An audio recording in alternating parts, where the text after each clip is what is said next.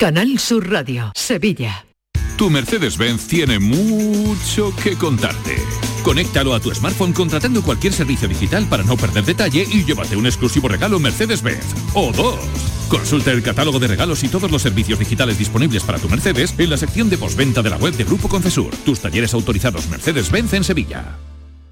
Si necesitas recuperarte de una operación de cadera, rodilla o cualquier otro proceso médico, en Vallesol podemos ayudarte. Contamos con profesionales que te ayudarán a recuperarte más rápido y llevarán un estrecho seguimiento de tu evolución. Y todo ello sin desplazamientos innecesarios y por mucho menos de lo que imaginas. Infórmate en el 924 24 25 o en vallesol.es. Vallesol, la residencia que te mereces.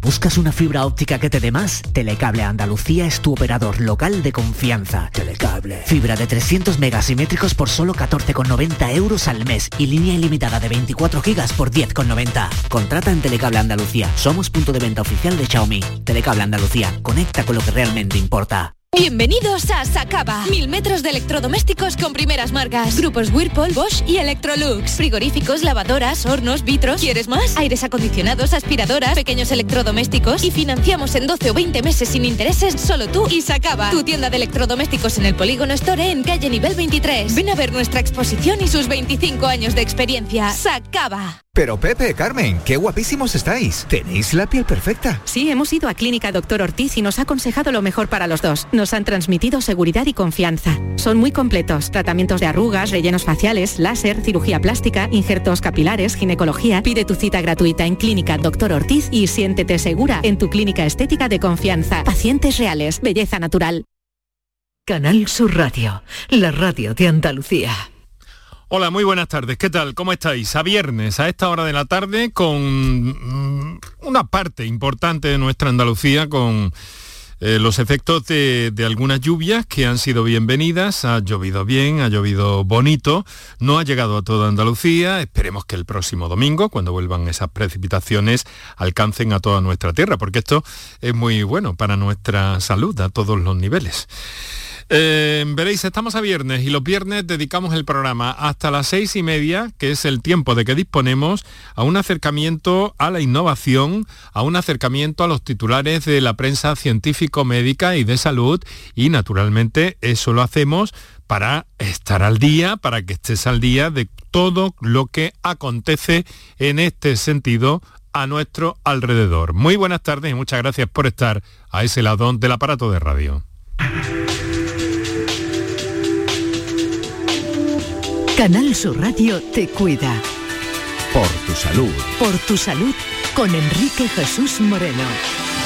Y es que hoy vamos a situarnos, eh, digamos que dentro del 44 Congreso de la Sociedad Andaluza de Neurología. Vamos a conversar a eso de las seis y cuarto de la tarde aproximadamente con la, con la doctora María Dolores Jiménez, que es la presidenta del comité organizador de este Congreso que se está desarrollando en Sevilla con eh, más de 200 neurólogos de nuestra tierra y en fin, tenemos algunas cosas que, eh, que preguntarles y que, y que, hacer llegar a nuestros oyentes.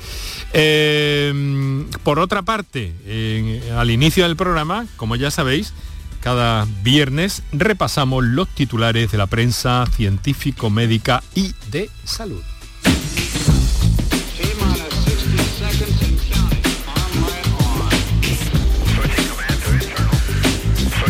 Y eso lo hacemos gracias a la colaboración de Paco Flores, periodista especialista en salud. Paco, buenas tardes. Buenas tardes, Enrique.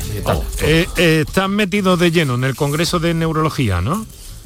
Pues así, ahora mismo se está presentando lo que es el Plan Andaluz de Cefaleas por parte de la doctora Carmen González y ahí debería estar, pero eh, ha salido un ratito. Carmen González Zoria, bueno, pero es eh, habitual en este programa, así que muy pronto la muy sí, pronto sí. la llamaremos. ¿Cómo ves el ambiente? Porque luego también estaba, se celebra paralelamente la nacional, ¿no? ¿O, o me equivoco? Me equivoco. No, no, es el andaluz solamente, el ambiente es muy bueno. La verdad Eso que es. se necesitaban este tipo de encuentros y la calidad de, enorme, mm. altísima. Uh -huh.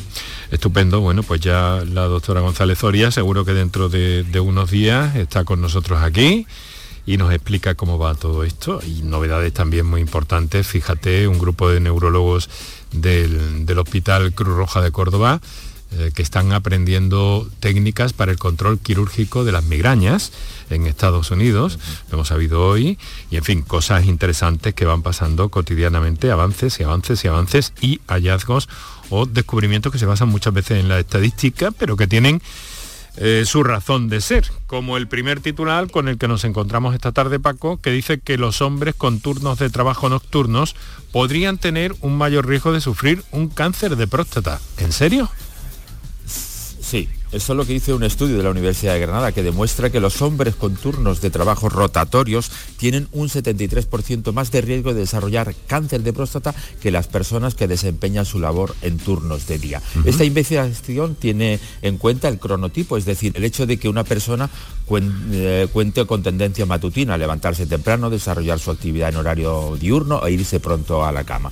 O por el contrario, las nocturnas, que, que según explica la investigadora del Departamento de Enfermería de la Universidad de Granada, Macarena Lozano Lorca, autora de la tesis doctoral que eh, ha dado pie a este estudio, eh, pues los hombres que viven o que trabajan por la noche pues tienen 73% más de riesgo de desarrollar un cáncer de próstata.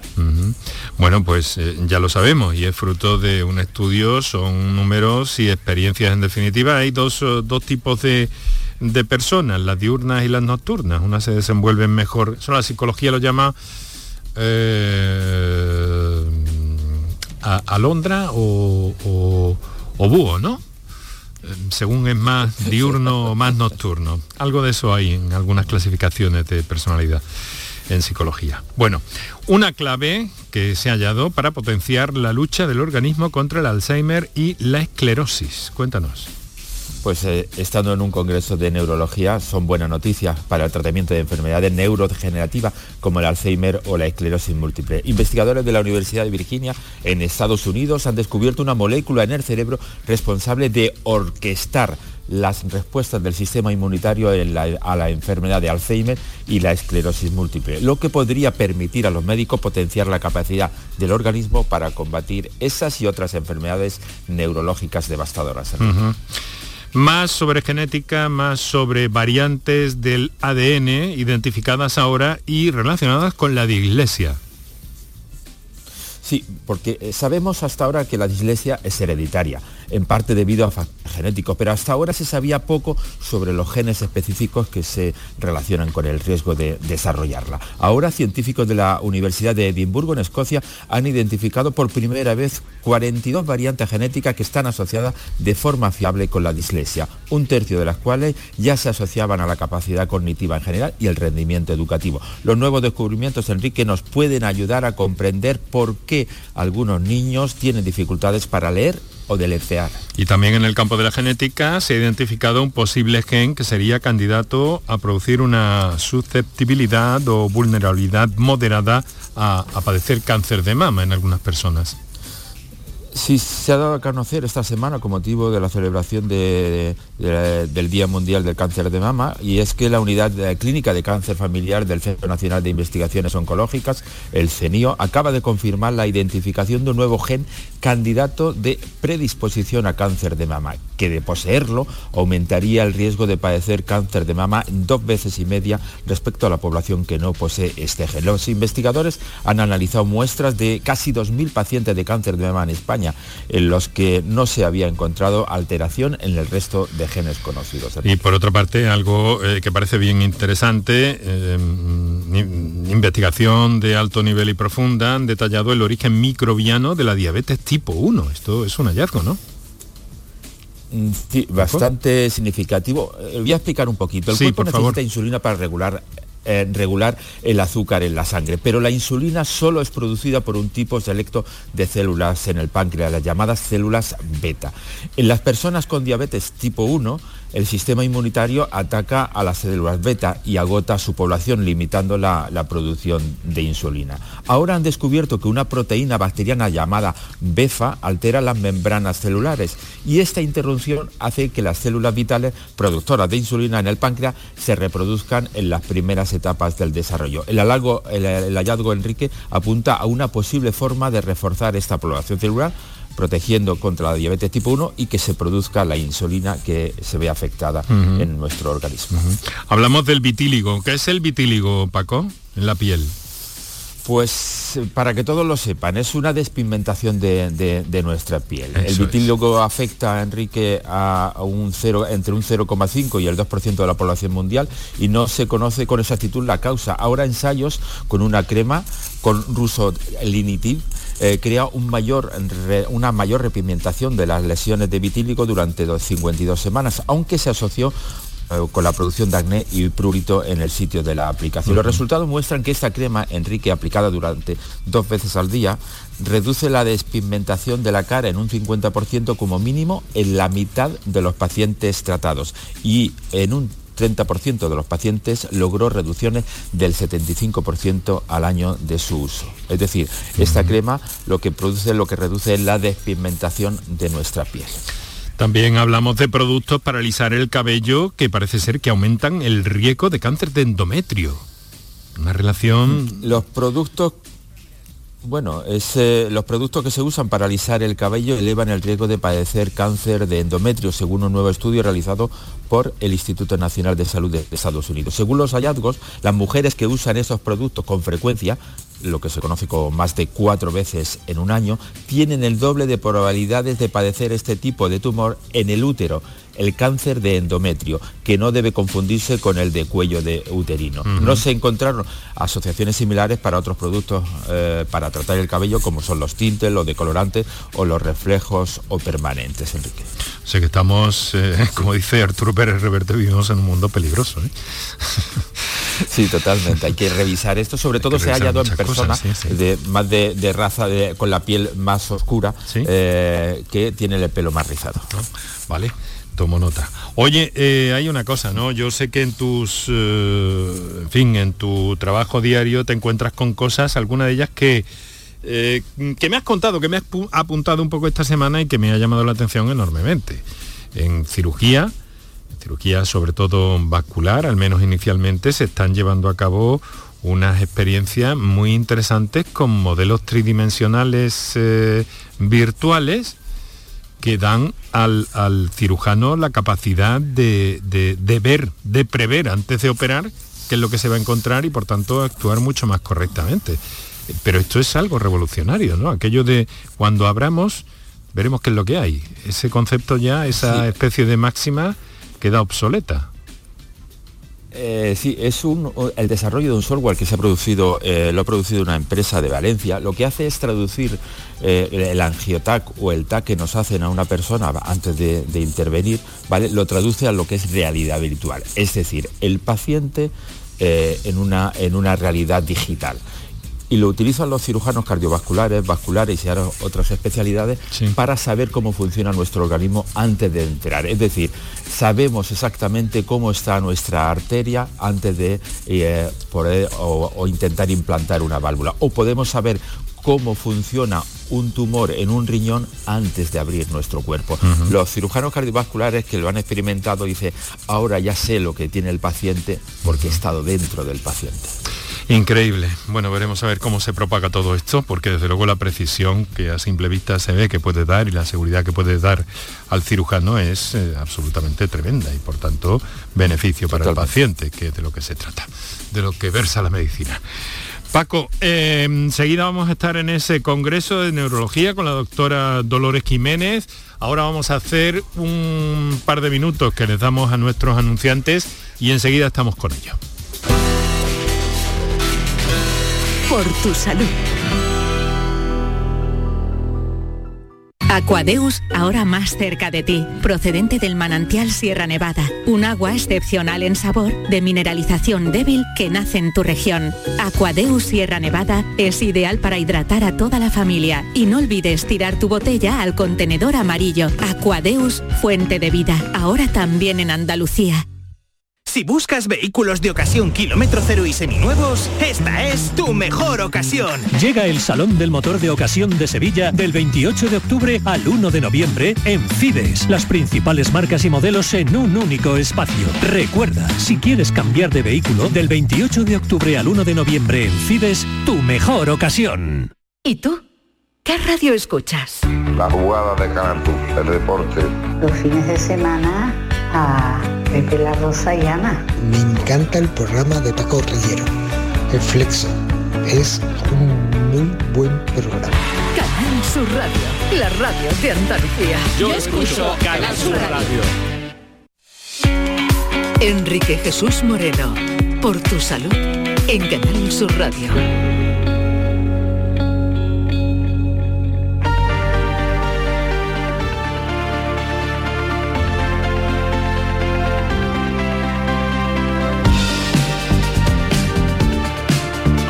Cerebro, el cerebro, la neurología, las neurociencias que son unas disciplinas que cada vez avanzan más también y están los aspectos relacionados con enfermedades tan eh, lamentablemente cotidianas como las neurodegenerativas y otras que están muy cerca de nosotros, incluso las, migrañas, las jaquecas de las que hablamos a menudo en este programa. En Sevilla se reúnen hasta mañana más de 200 neurólogos en el 44 Congreso de la Sociedad Andaluza de Neurología. La doctora eh, María Dolores Jiménez es la presidenta del comité organizador en este congreso. Eh, buenas tardes, doctora. Buenas tardes. Es el primero que se lleva a cabo en Andalucía después de la pandemia, lo que servirá supongo también para reencuentros y para analizar de qué forma ha afectado el COVID-19 a las enfermedades neurológicas, ¿verdad? Sin duda, sin duda. Estamos eh, preparados para ello y vemos que, bueno, eh, nos, enfrentamos a, un, a una forma de abordar el Congreso completamente diferente a la previa, ¿no? Aparte de, efectivamente, como usted comenta, eh, eh, en qué ha cambiado, qué ha podido cambiar eh, la pandemia COVID, que no ha sido tampoco tan tan importante en sí como las repercusiones que esto tiene desde el punto de vista neurológico y psiquiátrico, ¿no? Pero bueno, Psiquiátrico y de salud mental, desde luego. Bueno, ya sabe que nos acompaña Paco Flores, a quien usted conoce bien, ¿verdad, doctora? Sin duda, sí. bueno, pues yo le pido a Paco cada, cada tarde que nos trace un, un rápido perfil de nuestro invitado o nuestra invitada de cada tarde. Pues la doctora María Dolores Jiménez Hernández es actualmente directora de la Unidad Clínica de Neurociencias y jefe del Departamento de Neurología y Neurofisiología en el Hospital Universitario Virgen del Rocío de Sevilla. Presidenta del Comité Científico de la Sociedad Andaluza de Neurología, es profesora titular de Neurología en la Universidad de Sevilla. Enrique, es, eh, fue la primera profesora titular en toda Andalucía de Neurología y ahora comparte este cargo con otro profesor eh, de neurología, eh, pero solamente hay dos en toda Andalucía. Autora de varios libros y decenas de artículos, una de las profesionales que más experiencia acumula en este campo de la medicina. Bueno, nos ha dicho que relativamente bien COVID-19 en el ámbito, en el campo neurológico, pero algo de eso hay, ¿no? ¿Sabemos de qué forma nos está afectando, nos puede llegar a afectar el COVID-19 a este nivel? Porque eh, seguimos, en realidad, eh, leyendo cada, cada semana prácticamente alguna noticia sobre, sobre ese asunto, profesora. Pues vamos a ver. Eh, yo creo que es cierto que, que, hubo muchísima repercusión en el momento de la pandemia, especialmente en algunas enfermedades, ¿no? Pacientes que no podían acudir, como eh, por ejemplo, patologías tiempo dependientes como el ictus, eh, que se vio eh, claramente reflejado en, Andalucía, en España y en el mundo. es cierto que eso durante esa etapa fue muy, muy especial. Posteriormente hemos visto algunos pacientes que, digamos, determinan o relacionan algunos síntomas neurológicos con haber o pasado COVID o haber tenido algún tema de salud mental, como usted mencionaba antes, en relación con esta patología. Bien, yo creo que en este momento lo que estamos atendiendo a más pacientes, pero no tanto patologías diferentes a las previas, sino mucho más, digamos, llenando nuestras arcas de nuestras consultas de pacientes que eh, desgraciadamente pues eh, pues eh, convergen en estas patologías que ya previas se han venido a agudizar o han venido a incrementar los las bueno los clientes o digamos los pacientes que acuden a nuestras consultas. Paco. Eh, doctora, ¿cuáles son las novedades más significativas que se presentan en este cuadragésimo cuarto Congreso de la Sociedad de Neurología? Bueno, yo creo que, es básico, porque aparte de, lo que se acaba de mencionar, es casi un detalle, casi olvidado esto de no usar mascarilla y estar en la etapa post-COVID, eh, pues realmente yo creo que, que es importante mencionar que en la neurología ha habido muchísimas enfermedades y poquísimas soluciones en el pasado. Entonces, eh, realmente se ha avanzado en los últimos años tanto, tanto que sigue habiendo muchísimos pacientes, pero ahora muchísimas soluciones. Entonces, esto es difícil incluso contener e incluir a lo largo de la trayectoria que estamos intentando ahora albergar en, en esta 44 reunión de la Sociedad Andaluza de Neurología. Pero yo, en los ocho grupos de trabajo de la Sociedad Andaluza de Neurología, pues hemos tratado de condensar eh, todas las actividades especiales y los cambios que ha habido. Algunos son pues eh, ya esperables porque están avanzando pues determinadas moléculas, a lo mejor eh, pues de uso no conocido previamente, de uso inmune, conocimientos nuevos genéticos, y esto da lugar a, nuevas moléculas en enfermedades no conocidas de previo. Y, por tanto, tanto en enfermedades desminimizantes, como se mencionaba antes, en cefalea, en epilepsia, en enfermedad cerebrovascular, en trastorno de movimiento, en enfermedades neuromusculares, en, demencias y enfermedades neurosistémicas, en todas estas áreas lo hay. Y lo primero que se mencionaba en esta reunión es lo que a nosotros también nos trae a relucir como importante por su prevalencia, y son las enfermedades neurodegenerativas, en especial estas últimas que he mencionado, ¿no? la demencia, la enfermedad de Parkinson y todas aquellas que no han tenido ninguna solución en el pasado y que en este momento estamos preparados para abordarlas y empezar con soluciones más, digamos, más progresivas y más útiles. Claro, sería un salto importantísimo. Eh, en realidad ahora mismo una herramienta que, manejan ustedes a, diario es un concepto y es mucho más que un concepto, es que hay que detectar todo esto eh, cuanto antes mejor. Se está poniendo mucho hincapié también en este Congreso en el ámbito de la neurología. Eh, la detección temprana, la detención precoz de muchas de estas enfermedades. Eh, mm, es una realidad, lo parecemos entender todos, ¿no? Pero ¿cómo se puede llevar a la práctica eso, doctora? Pues bueno, eh, eh, en cada terreno y cada bloque el, asunto es, digamos, diferente, pero converge en que el mensaje es común, que es un poco lo que acaba de mencionar. El, diagnóstico precoz nos lleva a, a, estar preparados para abordaje de estas enfermedades e incluso, en algunos casos, si es preciso si es oportuno, aplicar tratamiento de forma de vida. Entonces, por ejemplo, eh, un proceso que es tremendamente frecuente, como la enfermedad de Alzheimer, ahora mismo nosotros estamos intentando realizar un diagnóstico precoz de esta enfermedad en fase de deterioro cognitivo leve, mediante el uso de pruebas de memoria más eficientes y biomarcadores específicos.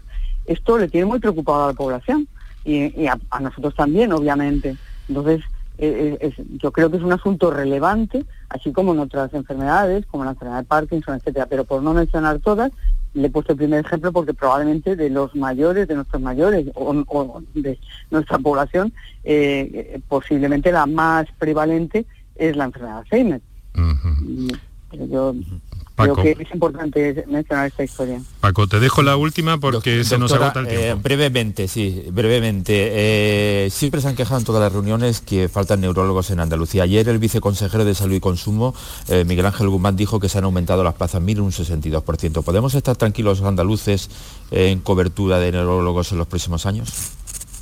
A ver, yo creo que en un primer intento y en un espacio corto de tiempo no en nuestra, si las intenciones son firmes y parece que lo son, pues posiblemente se pueda eh, modificar y renovar eh, el, personal y los recursos humanos que, existen en neurología. En este momento son escasos. Hay que tener en cuenta que las plazas ofertadas MIR, eh, por supuesto, vienen del Ministerio de Sanidad y que se oferta un número concreto en Andalucía y ese es el número que se va a ofertar.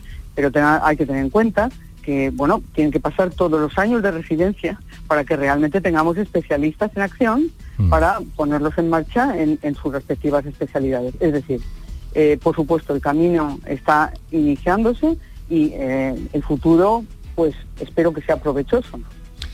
Muy bien, doctora, profesora María Dolores Jiménez, presidenta del comité organizador de este Congreso de la Sociedad Andaluza de Neurología, cuadragésimo cuarto, eh, háganse una idea, 44 eh, ediciones de este Congreso. Muchas gracias por estar con nosotros, hacernos este hueco dentro de las actividades que hasta mañana están ustedes desarrollando y que sea para bien todo esto, que seguro que sí. Un saludo, profesora. Muchas gracias. Adiós. Lo dejamos aquí, no tenemos tiempo para más. Volvemos el lunes y el lunes, fíjense, curiosamente, hablaremos también del cerebro eh, del ictus y del daño eh, cerebral adquirido. Lo haremos con especialistas del Centro de Neurología Avanzada y en la propuesta que les dejamos ya para que se anoten para el calendario, para su agenda del lunes. Hoy con eh, la asistencia de Virginia Montero, muchas gracias Virginia, Antonio Martínez, muchas gracias, Paco Villén, muchas gracias, Paco Flores, un abrazo, muchas gracias. Feliz fin de semana. Eso es, para todos, feliz fin de semana.